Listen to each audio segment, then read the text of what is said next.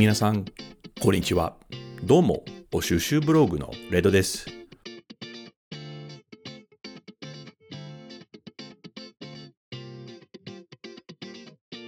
もう夏ですね。えー、皆さんは美味しいお酒を飲んでるでしょうか？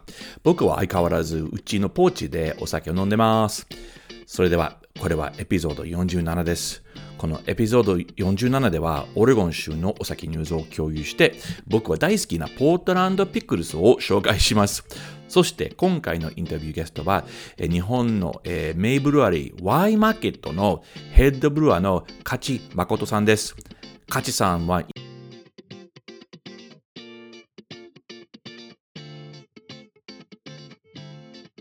なお、このポッドキャストはトラベルポートランドの提供でお送りします。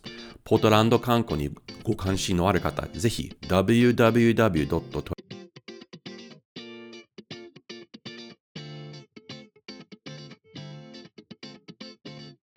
これからは僕はいつも好きなドリンクタイムです。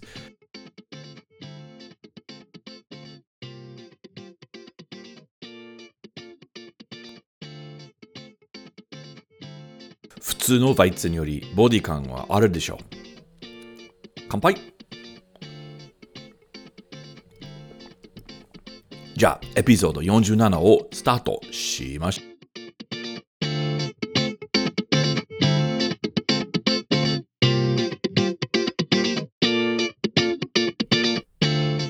次、オレゴンのお酒シーンのニュース3点を共有したいと思います。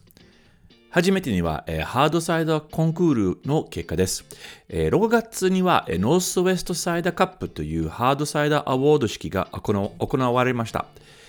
この毎年恒例のイベントでは、えー、オレゴン州、ワシントン州、アイダホ州、モンタナ州、そしてブリティッシュコロンビア州のサイダーが審査されます。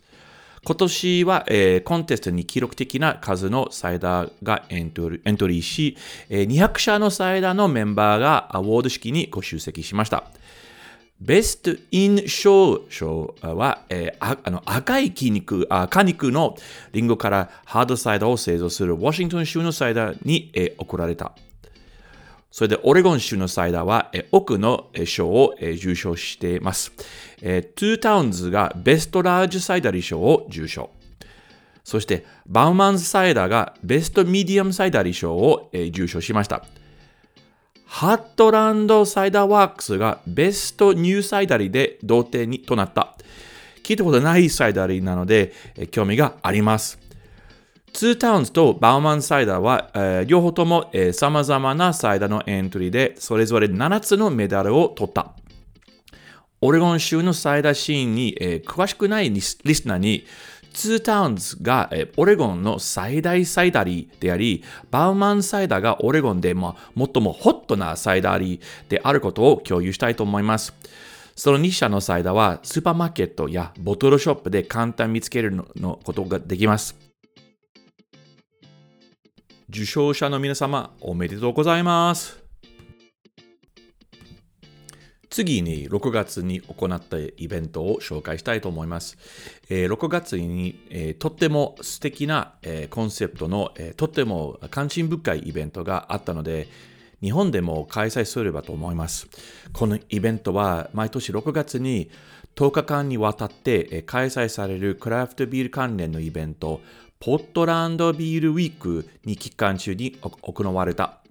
その特に興味深いイベントは、ニューブルワリーサイダリーショーケースイベントでした。このイベントの目的は、過去12ヶ月間に開始されたオレゴン州のビール醸造所とサイダリーを紹介することです。12ヶ月以上、経過した醸造所やサイダリーはこのイベントに参加できません。このため、このイベントは100%新規企業フォーカスで通します。このイベントには新しいビールやサイダーのシーンのほか、これらの新しい会社のブルワーやサイダーメーカーとの出会いも含まれます。このこのようなイベントは、まだあの事業始まったばっかりで、ほとんどの人が知らない企業にとって非常に役立ちます。このイベントのおかげで、ビールとサイダーの愛好者は新製品を試し、それらを製造した人々から学ぶことができ、できれば将来的にはこの会社のビールまたはサイダーをさらに多く購入することとなります。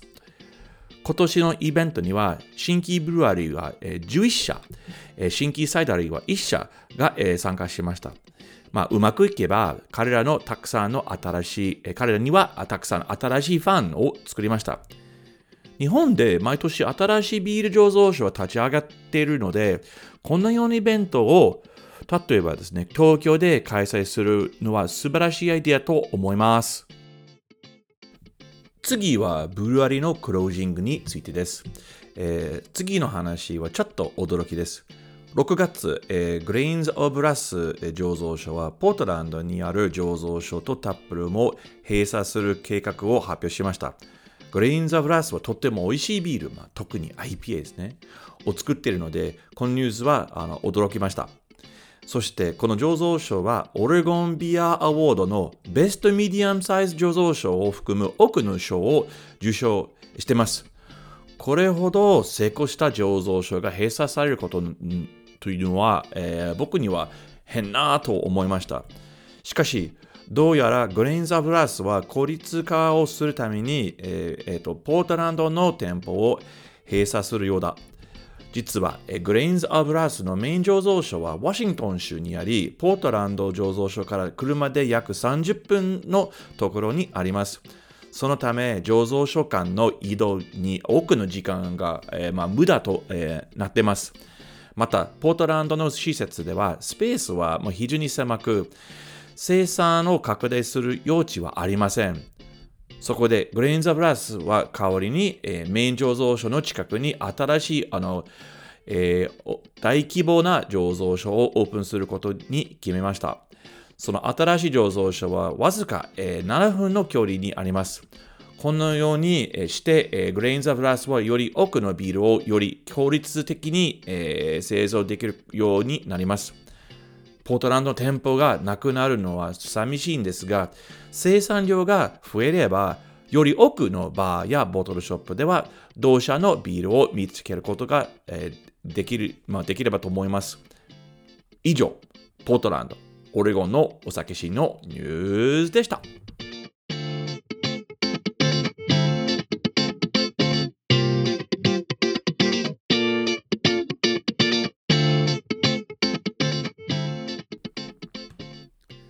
次のセグメントはオレゴンの飲食店紹介コーナーです。今回ちょっと変わった場所を紹介したいと思います。バーやビール醸造所の代わりにマイナリーグ野球のポートランドピックルズの試合に行くことをお勧めしたい。個人的にはメジャーリーグの試合よりマイナリーグ野球の試合に行くのがずっと好きです。理由の一つは、まあ、まずポートランドにはメジャーリーグチームがないですからね。ただし、マイナーリーグの試合は入場料、食べ物、そしてもちろん飲み物を含めコストがはるかに安くなります。つまり、ある夜人々、まあ、家族全員を含むがマイナーリーグの試合を観戦でき、リラックスして、気楽な雰囲気を楽しめます。マイナリーグの試合に行くには金持ちである必要はない。えー、 Portland Pickles の、えー、球場には、えー、ビアやビールやワインを販売するスタンドがいくつかあります。ビールのほとんどはオレゴン州産で、えーと、 StormBreaker Brewing は、えーと、 Pickles とのコラボビールも作ってます。そして Straightaway カクテル社の、えー、プリミックスカクテル、つまり、えー、缶入りですね、も提供してます。そしてセンターフィールドのフェンスの裏には、ポートランド産のバーボンを提供する隠れ家のようなバーがあります。すごいですね。えー、野球チーム、ポートランドピックルスを応援しながら、外で天気は良い夜を過ごすために飲み物を選択がたくさんあります。ぜひ行っていただきたいと思います。以上、飲食店紹介コーナーでした。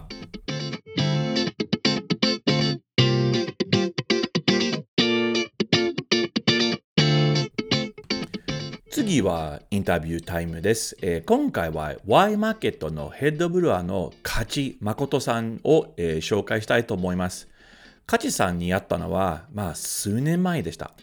えー僕ら2人はすぐに仲良くして2016年から様々な事業に一緒に参加してます。そしてもちろん勝さんは作るビールがとても美味しいで僕は大ファンです。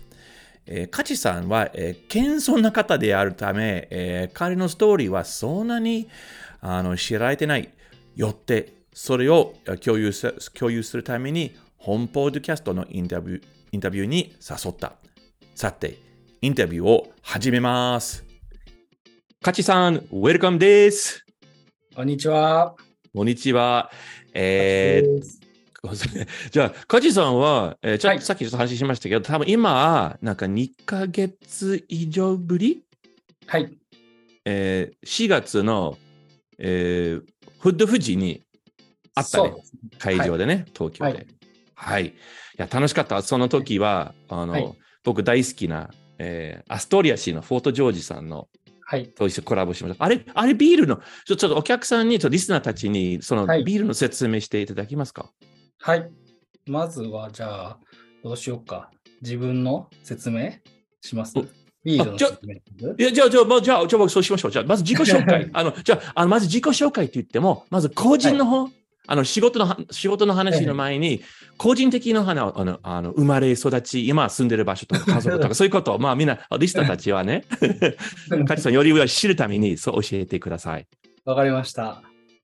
えーっと、はじめまして。えーっと、私は、えーっと、勝誠と言います。えーっと、岐阜県中津川市で生まれ育ちました。えーっと、先日ちょうど誕生日あったばっかりで、えとはい、うちの48歳になりました。48歳？あ、見えない。岐阜県出身です。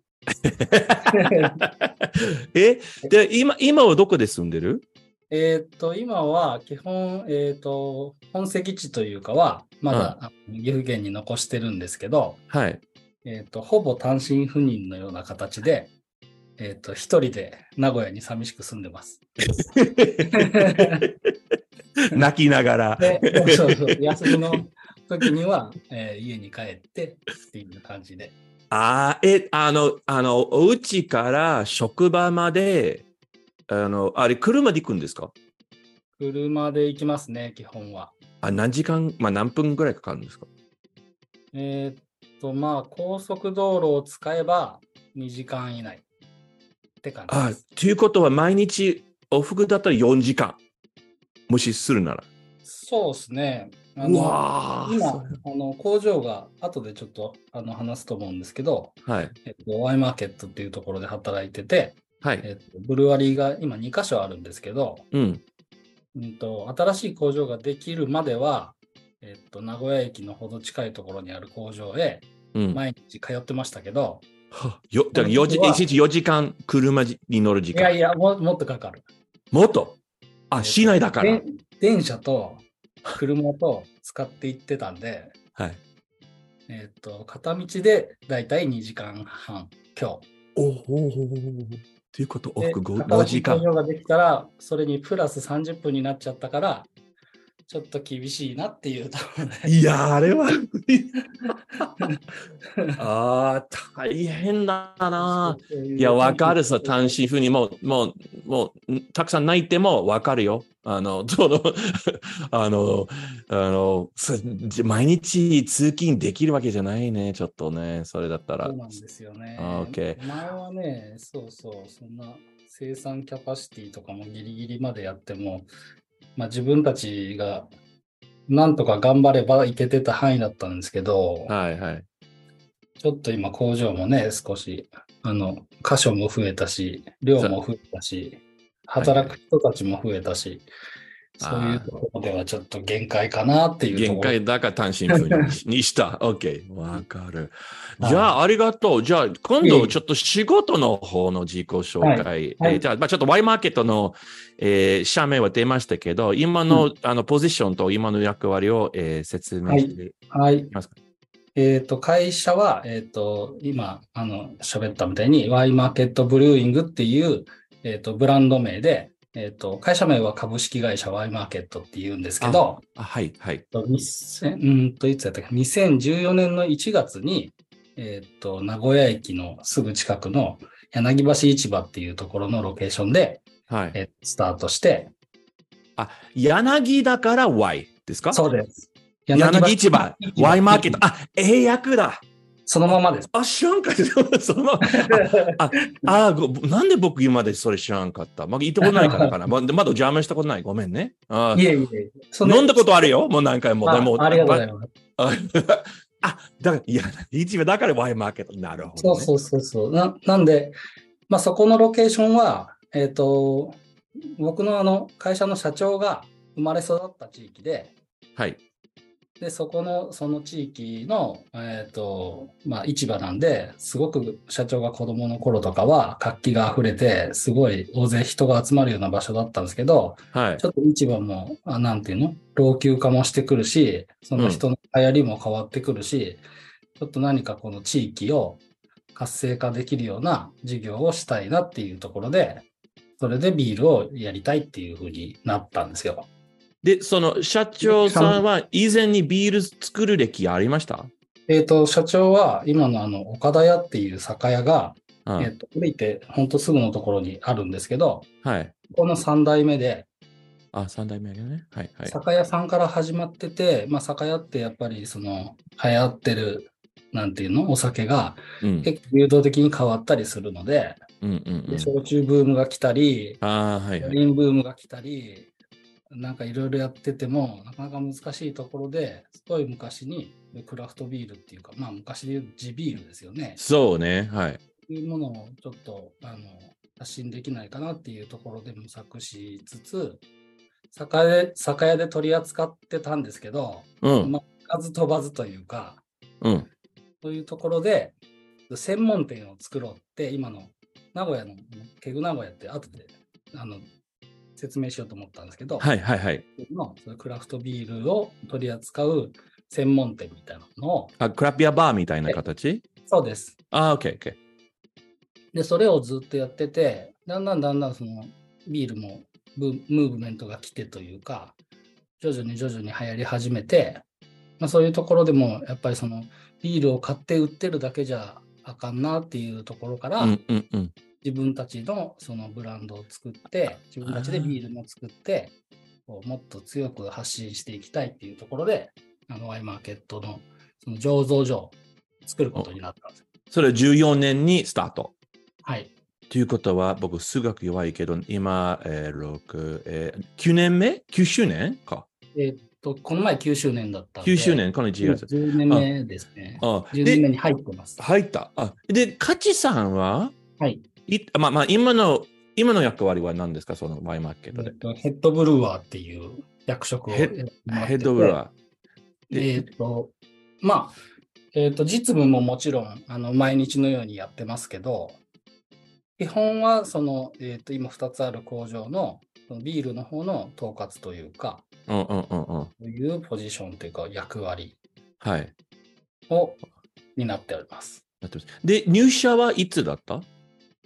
えーっとね、2013年ですね。あ、だから、あオープン前、あ、じゃあずっと、ずーっと、もうスタートから、カチさんははいる。そうです。で、カチさんは、はいワイマーケットのビールの仕事の前に、他の、もう同じ業界、同業界の仕事してた？出ました。などこで？えーっとね、今もうないんですけど、うん。えっと、長野県のうん。木曽路ビールっていうとブランドのビールのとこで工場長をやらせてもらっとって、うんうん。ほんで、その時に、えっと、そういう事業をやりたいんだって言って、工場見学に来られた今の社長と意気投合して立ち上げからやろうっていうところで、あ、それで、あ、すっごい、運がすごかったね。そうです、ね。来なかったら今の仕事にならなかったかもしれないね。社長。えあ、で、あれ、だ、だその、その、そな掃除、な掃除ビル、なんだ、名前の会社な。掃除？掃除？であれ、で、それをひそあ、で、それ、それ、その、それ初めてのなビール関連の仕事だった？あ、そうです。え、ど、ど、だから、じゃあ僕、今まで僕、カチさん、カチさんのずっと前からもう出会って、でもカチさんビール作る前の仕事は、なんかあった？僕知らない、僕。なんかしてた？ねビールに関係する仕事は全くやってないですけど、はい。えーっと、卒業してから初めてついた仕事は、えーっと、なんていうの？ジャパニーズペイストリーっていうの？和菓子屋さん。あ、。そ、あ、そう？あ、知らなかった。マジ、まあだけど和菓子屋さんでしたけど、いろんな部門があって、うん。はい。僕は焼き菓子っていうか、焼き菓子、うん。洋風焼き菓子をやる部門で、うんなんかサブレとか、うん。ガレットとか、シフォンケーキとか、うんなんかそういうものをよく作ってました。作った？そその作る方？そう、工場の方、はい。あ、そう。あ、全然違う。じゃあ、で、で、で、その、その、その仕事からビールの仕事へのシフトのきっかけは何だった？えっ、とね、すごくざざっくばらんというか、ざっくりいきますね。はいはいはいはい。えっとそれをやってて、まあ、ものづくりは面白いなと思いつつも、仕事にするのはちょっとなっていうふうで、いろいろそう、まあ、8年ぐらい勤めたんですけど、あ、そう。はいはい。て、で、なんか、仕事をちょっと一旦辞めたタイミングで、えっ、と、ちょっと今、スペインの方にお嫁に行ってる地元の同級生が、うん本式に招待してくれたんですよ。スペイン？はい。お、オッケー。はい。はい初。めての海外で、スペインああ、はいはいはい。で、まあ、楽しく過ごしたんですけど、言葉が喋れないのがもどかしくて、あなんか勉強しようと思って、スペイン語？スペイン語、はい。いや、なんか外国語喋りたいなと思って、ととにかく、まあ、なんなんでも。そうか。そうそうそうそう、何もやってこなかったから、で、なんか、えっ、と、地元で、なんていうの、その、えっ、と、プライベートスクールみたいなやつ行ってたんですけど、はい。もう全然拉致が開かないってなって、もうこれやったら思い切って、海外にちょっと英語学びに行こうと思って、はい。それでカナダに行ったんですよ。それまでいろいろなんか仕事をやったり、辞めたり、プータローをやったり、いろいろしてたんだけど、あれはワーキング、ワーキングホリデーで行ったんですか？そうそうそうそう、行って、え、カナダのどこバンクーバいや、モントリオールです。ーえ？なんで今まで僕話知らんモントリオール？はい。モントリでもオールに、え？知らんかっそれもビール全然関係なく、まあ、英語をちょっと学びつつ、遊びつつ、えっ、と、た。でもあそこフランス語じゃない？ん？フランス語じゃない？モントリオフランール。ス語ですけど、まあ、バイリンガルか。とにかく日本人が少なそうなところに行きたかったんですよ。あまあ、もういいアイディアね。それうん。だから、オタワかモントリオールかの二択みたいな感じで、うんうん。カナダには行きたかったんで、うん。で、F1 好きなんで、ああ、はい、あります、あります、あります。はい。用事も入れて、あの、モントリオールに行って、まあ、うんゆるゆる過ごしてたら、ちょっとお仕事、あの、見つかって、はい。それはビールと全然関係ないんですけど、はい。ワークビザを取得したんですよ、あっちで。はい、はい、はい、はい。で、ワークビザで働きながら、まあ、余裕ができるんで、その給料面でも、うんうん。とかも、そういう意味でも余裕があって、で、ようやくなんかそのビールを飲みに行ったりできるようになったから、はい。たまたま友達となんか飲みに連れてってくれたとこが、そういうマイクロブルワリーっていうか、あはい、はい、はい。そこで、なんちゃう、こういうクラフトビールに出会って、衝撃的な。あ、それはじ、はい要するに日本国内で飲んだことはなかった？ないです、一回も。ああ、で一回もっていうのは語弊があるけど、うん家の近くに白石缶ビールってあったんですね。あ、そうです、そうです。オッケー、はい。うんでも、でも、モントリオールで本当に衝撃的にな経験はできました。あ、そうそほんで、はい向こうに滞在してる時に、当時まだあの、今のあのゴッドスピードってわかります？う。うんうん、わかんない。わからない？ルあ、ゴス、ラあの、あの、ルークね。ルーク。はい、ルーク。はい、はい。彼があ、ゴッツビビューディセールで働いてて、あ、デューディセールね。あはい。その時たまたま出会って、で、友達になったことが、もうビールを作るっていう、そもそものきっかけになりました。あ、ルークの出会い。あそうです。すごいゴッツビなるほどね。ああ、そう。ああ僕ね、ルークは会ったことない。僕は。あ、そうなんですか？会いたいあね、僕ね、ケベックで勉強し、うんあの、僕大学行きましたから、あ、そうでも、なんです、ね。ルーク、ケベック人でしょ？はい。でもな全然何合ってないね、あの人。会いたい。すっごい、あおなんか日本の市場で結構、あビール業界で結構大きな影響をたったあの方ですよね、人物ですよね、はいはいルーク。日本人結婚してますよね。そうです。はい。そうか。ああ、えー今ので、で、それで決めた。仕事、まあ、これからの仕事はビール関連の仕事をしたいという。そうですね。まあ飲みに行って、飲んでやって、いろいろ喋ってたら、なんか、そんなにビールが好きなんやったら、なんかホームブルーイングやってみなよって言われて、ああ、はい家でビールが作れるってこと自体もすごい衝撃的だったんですけど、ああ、そうね。日本人にとってはね。うん、始めてみたら、もう面白くてしょうがなくて、んで、うんこれは職業にしたいなっていうところで、おえお。そうそう、帰国して、はい。えっと探してたら、たまたま家の近くのその木曽路ビールさんが採用してくれたんでと、いうことは全く経験なくて入社できました。え、会社全然何もビール作り、その、まあ、ホームブルーイの経験はあったっていうこと？あ、そうそう、そうなんですよ。あ、あだだから、だからちょっと。と、おさいあまあまあまあまあまあね。それで、でそれで、その、そういう経験あったから、その採用されやすかったかな、やっぱり。木曽路さん。そうです、けまあ、一応経験ありましたね。うん、うんあれは何年、何年だった？木曽路に入社したのは。ええ それ G ビル時代だったでしどょ。うなんやろ？多分もう17年ぐらいは経っとるんちゃうかな。17年？おお、ということは、えーっと、僕2000、あれ？僕弱い。えー、10 2005年 ?5 年？違うか、違うか。6か7 6年か。、6年。おお大、変ですよ。まだまだ日本のクラフトビールを何にもね、もう認識はほとんどなかった。何もない。しかもどん底の時だったんで、業界的には。マジで。あはいはいはいはい。まあ GB、まだ G ビールとクラフトビールの間ぐらい。ああ、そうか。なるほどね。うわうんおじゃあ、で、で、まあ、それで、きまあ、それで基礎人入社して、あとは Y マーケットで、今、Y マーケットのヘッドブルワーということですよね。はい。じゃあ、あのーまあ、ということは、10 14年からビールを作ってて、まあ、Y マーケットで、じゃあ、その中で、うん。一番、あの、なんていうかな、自慢プライドにある、あの、商品とかできたことは何ですか？このずっと Y マーケットに行ってる間に。一番嬉しい、満足、あ、これよかった、これ自慢だということは何ですか？商品？うん。あ、商品でも、セールでも何でもいいです。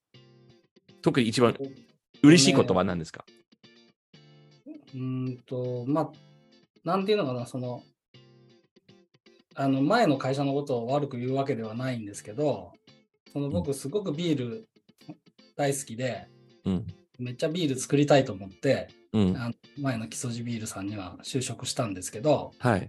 なんていうのかな、大きな会社の一事業だったに過ぎないというか、あ、はいはいはいはいはい。だからその、なんていう会社全体でそのビールを作ってるっていう感じではなく、その事業部が作ってるっていう感じで、うんうん。その今のワイマーケットは、なんていうかな、就職するときにはもちろん社長も酒屋で、もうそういうことがしたいっていう人だったし、僕もやりたいし、うんその専門店であのビールのスタッフもいるし、まあ来るお客さんもやっぱ直接顔が見れるんで、ああ、それが。チームで作って、しかもお客さんともすごく距離が近いっていう、この職場環境がとにかく自慢というか、ああ、ででも、わその、ぱその嬉しいことですよね。そうそうそう、いうふうじゃないと、やっぱ田舎のところでうん自分だけが満足して作ってても、来る人は別にビール飲みに来てるお客さんじゃないから、あわからないし、あ、はい。会社の他の人もそんなになんちゅうの興味がないというか、うん。うん正解がわからないっていううん。感じ。え、ということ、あの、お客さんとの対面が好き、好き？えっとね、接客は苦手なんですけど、どっちか。というと苦手なんですけど、なんていうの、リスポンスがすぐにもらえるとか、うん。なんていうの、影からこっそり見るのが好きです。あ、はいはい。え、ちなみに、ワイマーケットで、まあ、ビールもそう製造するんですけど、あの、その、飲料、あの、その、飲あの飲む場所はありますか、まあ、あの、パブとか、えっ、と、テイスティングルームみたいなところ。あります。え、それそう、あの、あの駅の前のの場所？駅の前の場所っていうか、あのエリアに、えーっと、一応4店舗ありまして、おう。えーっとブルワリーの2階と3階、うん。あとは徒歩圏内で行ける、えーっと、カリナリっていうとこと、この間、えーっと、リニューアルしたんですけど、飲むっていう名前の、うん。あの、バーっていうか、あ。そういうところがあって、で、1個離れたところに、えっと、ちょっと繁華街になるんですけど、栄っていう、まあ、ちょっと、なんていうの、繁華街っていうか、うんうんうん。そういうところに、えっと、2店舗、系列店舗がありまして、あ、はい、はい。OK。で、1個離れて、ちょっと岐阜、岐阜駅のうん。ところの、ここにも1店舗あって、うん。全部でそのタップルームも合わせると、えっと飲めるところは10箇所あります。あ、すごい。あ、必ず Y マーケットのビールが取り扱われている場所が 10, 10店舗。はい。うちの系列店で、系そんなあ、あ、そっか、お前でそこまで店あるんだ。すごい。あプラス酒屋がいああ、まあまあまあ、一般的にね、いろんなところ買えるんですよね。はい。あの、主に最近は缶缶ビールすごい増えましたね。はい。ね。そうまあ、アメリカと一緒。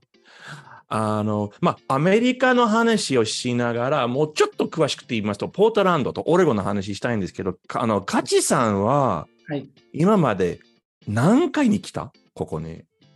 えーっと、だから、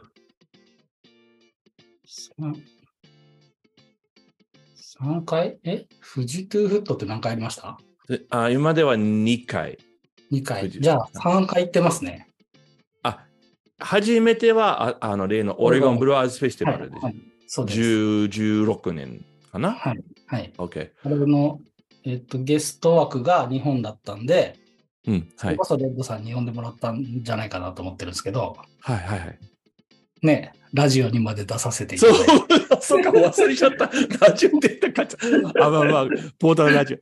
あとみんなね、あれ、なんか6社ぐらい日本から来て、みんな同じ Airb で先で泊まったね、みんなね。そうです。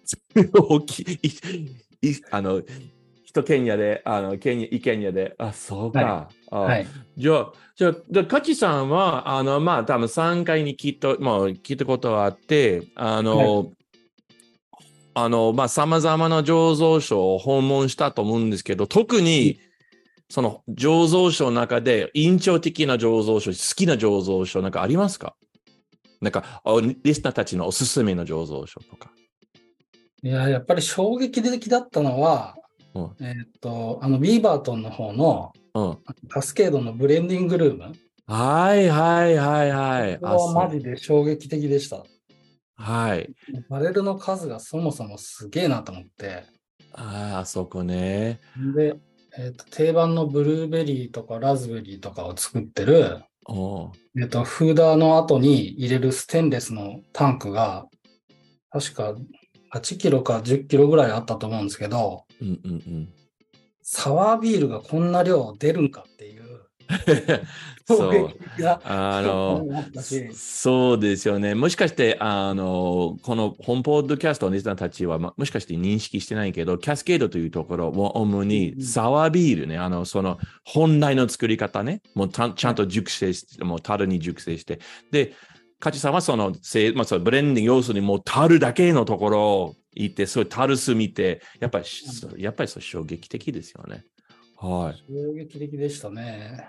はいまあ、あと、ダウンタウンの中で言ったら、えっ、と、まあ、この間ちょっと、あの、前回の時にコラボさせてもらった、えっ、と、エクリプティックさんとかも、はいはいはい。えっと、2キロやったかな、3キロやったかな？それのブルーイングシステムもあれば、500リットルっていうちっちゃい設備もあって、はい、ありますあり日ます。で言うとちょっとね、なんかベアードさんっぽいような、でもここだとちっちゃいね。試験的なこともいまだにやりつつ、それもなんかやっぱりそのお客さんに向けて、そのすごいハードコアなものを作ったり、はい。でもはい。なんていうの？この一般的にあの受け入れやすいようなものも作ったり、うんそういった両立させてるっていうのがすごいなと思ったりとか、うんうん。おーねまあコラボやってないですけど、アップライトさんとか、はいこんな、なんていうの、地下の ね、はいはいはいはい。地下みたいなとこですごいちっちゃな設備で、結構作ってるっていうのもすごいびっくりしたし、はい、皆さんユニークですよね。そうですね。それぞれがちょっと違うんですよね。アプローチとか。はい。あの、そう、あの、えっ、ー、と、アップライトはやっと、その多分、カッチさんいたときに、醸造所は地下、まあ、B2 みたいなフロアにあって、うん、で、その時もテイスティングルーム同じ場所になったけど、今ちょっとグラウンドフロア、あの 1, 階に移って、あ、そうなんですか？あのね、あれ前のところ僕好きだったけど、でもビジネスの面から見るともうめめんどく、ほら、まあ、隠れ家っぽいっていうお客さんわからないから。だから今1階になってます。その、あの、道と同じ1階で、だから分かりやすくなりました。ね。えー、そうなんだ。で、あともう、うん、もう一直営店を、えー、ちょっともう、本当になんか住宅街に、本当にビール砂漠みたいなところに、住宅街に、うん。うん、第2店舗をオープンしました。だから、そうそうそう、結構、あそこ結構、うん、もう品質いいんですよね。うん、でも、カチさんは、えっ、ー、と、はい。初めて16年だったでしょ？で、この前は22年だったでしょ？去年の、えっ、ー、と、富士とフッド。うんはい、なんか、カチさんから見ると、ポートランドのビール、何よ、シーンとかビール文化の、なんか変更はあると思う。僕、毎日いるからわからない。でも、カチさんは16年から22年まで、はい、まあ、6年の、ものの、その、訪問経験があって、多分、ちょっと離れてるから、多分、もしかして僕より分かりやすい、あの、見やすい、その変更。うん、何が変わったと思う？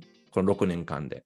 えー、っとね、めちゃめちゃ変わったと思ってまして、うん。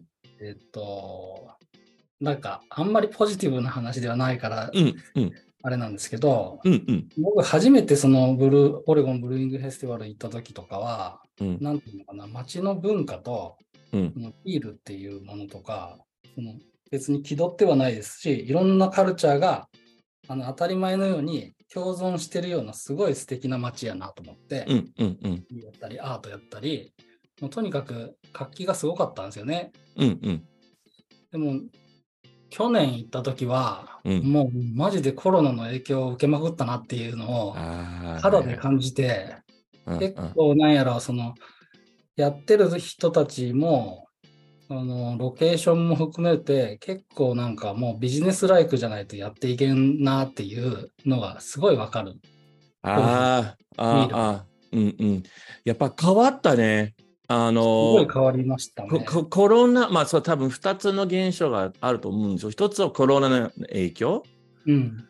で、みんな困ったよ。もちろん。まあ日本の醸造所も困ったけど、だから、あの、売り上げとか、あの、いセールスとか大変だったんで、で、同時に、その、ポートランドだけで、醸造所の数、件数うんうん、信じられないけど増えた。あ、そうなんですか？なコロナなのに。だから、少しね、あの、まあ、プラス、プラスになりましたね。あもう、もう、もうすごい何倍ということではないけど、でも前より多い。だから、今日、うんある意味で競争率が、はあの、競争が増えたと思うんですよ。で、い。うんやっぱ最後には、あの、ブルワリーって、あの、まあビジネスですよね。うんだから、そのコロナの影響、まあ、それ、そそんなに売れな、売れないこと、プラス、その、まあ、ちょっと競争がちょっと激しくなることに合わせて、もしかしたらもっとビジネスライクになったかもしれないね。うん確かに。なんか、前はね、なんかもっと、すごく好きなことをやってて、もうなんかうん生き生きしてる人たちが、すごく個性的で、ちゃんとなんていうの、クオリティの高いビールがあったと思うんですけど、前回行った時確かに知らないブルワリーさんがポツポツとその街角とかにいろいろできてて、うん行ってみるんだけど、なんていうのかな、もう、あまり楽しそうに見えなかったりとか、あとビールが、まあまあなビールが結構多かったんですよね、前あ、回に。そうか。いや、みんなやっぱ疲れた。やっぱ年取ったし、みんな。まあまあまあ、確かに。6年、六年前と、僕も年取ったよ、もちろん。そうですね。変わったよ。なので、それは別にポートランドだからってことじゃないと思うんですけど、僕らも大変だったし、まあ、日本のチームでもそういうことはあったと思うんで、そうね。まあ、もしかして全世界的な現象かもしれない、ビール業界ではね。あなんので、もうね、前はみんなももっと自由に、あなんか遊び心で、はい。あまあ、将来は明るいから今何でもいいや、みたいな、あの、考えたら、今ちょっと現実がちょっともうなって、ああ、はい。もうね、6年経った、うん、やっぱこれ、あら、投資家やっぱお金がもうほ戻ってほしいとかもあることあるかもしれないから、うんね、うん、そうか。はい。ああの、次行った時は、ちょっとコロナもね、だいぶ落ち着いて、日本でもそうそうそうそう、どうなるかね。ああの、もう、なもうね、今度、今度も紹介したいよ。もう最近、あナノブルワリーは増えた、すごく。あもう、ご夫婦やるのも小さいところとか、そういうそういうところも面白い。まあ、だから、ちょっと多分2006年っぽい。まだ若くて、うわ20代の人たちは、もう一緒に頑張って、あもうちょっと、まあ、たくさん作れないけど、お客さんとで出会いが好きとか、そういうね、は、あの、面白い。だ今回は紹介したい。あの、あ、じゃあ最後に、ごめんごめんね。あの、えっ、と、カチさんはこれから1年間の間の大きなお予定と将来の予定は何ですか？えーっと、そうですね。この前、ちょうど、えーっと、それこそ、えーっと、先月、うん。うんと、ちょうどその新しい工場の方で、うん。タンクを増設したばっかりなんですよ、今。ああ、はい。えーっと、7キロのタンクを8本入れました。お疲れ様です。でそれが昨日、ちょうどなんかいろいろ、なんやろ、容器の容量を測ったりとか、はいろいいよいよ、うんと7月に、そいつら使って生産がまた始まるんで、ああ、でそれその、あの、そのタンクの、の、えー追加分で、あの、うん製造は何パーぐらい増えそう？できそえーっとね、多分マックスまで行くと700キロぐらい。うおお、OK。で今は？今はそう300ちょっだから倍。と倍、はい倍。倍以上のキャパシティにはなります。うわー、すごい。もうおめでとうございます。まあ、それいいことです。いい、いい、いい、いい、あの、証拠っていうか、エビデンスというか、まあ、成功してるっていう。かまた置いといてね。まあ、これから 実力。はいはいはい。でもなかった部分をはい足した感じなんで、はい。ちょっとそれに向けて、まはいあちょっとどんどんまたいい商品を作って、うんうん。マーケットの、まあ、ブランディングももっとやりたいし、その日本でそういうクラフトビールっていうものをもうちょっとなんか手軽にというか当たり前な文化にできることに貢献できるようなブルワリーにはなりたいなと思ってます。そうですね。もう誰でもいつでも飲めるようにね。はいはいはい。まあだから今年1年間は、本当その新しいタンクを使って、どうやって生産していくかっていうところが、一番大きな、なんやろ、予定というか、はいはいはい。わかる。そうまあ大きいね。もうキャッパが倍以上になること。そうですね。はいはい。わかりました。じゃあ、カジさん、本当に今日ありがとう。いろいろ、まあ、まず僕にとって、あの、個人的、まあ、わがまま言いますと、あの、カジさんのストーリーを初めて聞いたのがいっぱいあったから、すごい、僕にとってすごい刺激的だった。そうですね。まあちょっとまた、前ははいそんなに時間なかったですけど、一回京都で偶然会ったじゃないですか。はいはい、そうね。うであれの時みたいに、またゆっくり一緒に飲めると。ん。なんかね、しましょう。はい。はい。はい。じゃあ今日、本当に、本当にありがとうございました。いえいえ、こちらこそです。皆さん、どうでしたでしょうか？カチさんのインタビュー。彼のバックグラウンドはかなり面白いでしょ？カチさん、新しい発酵タンクでグッドラック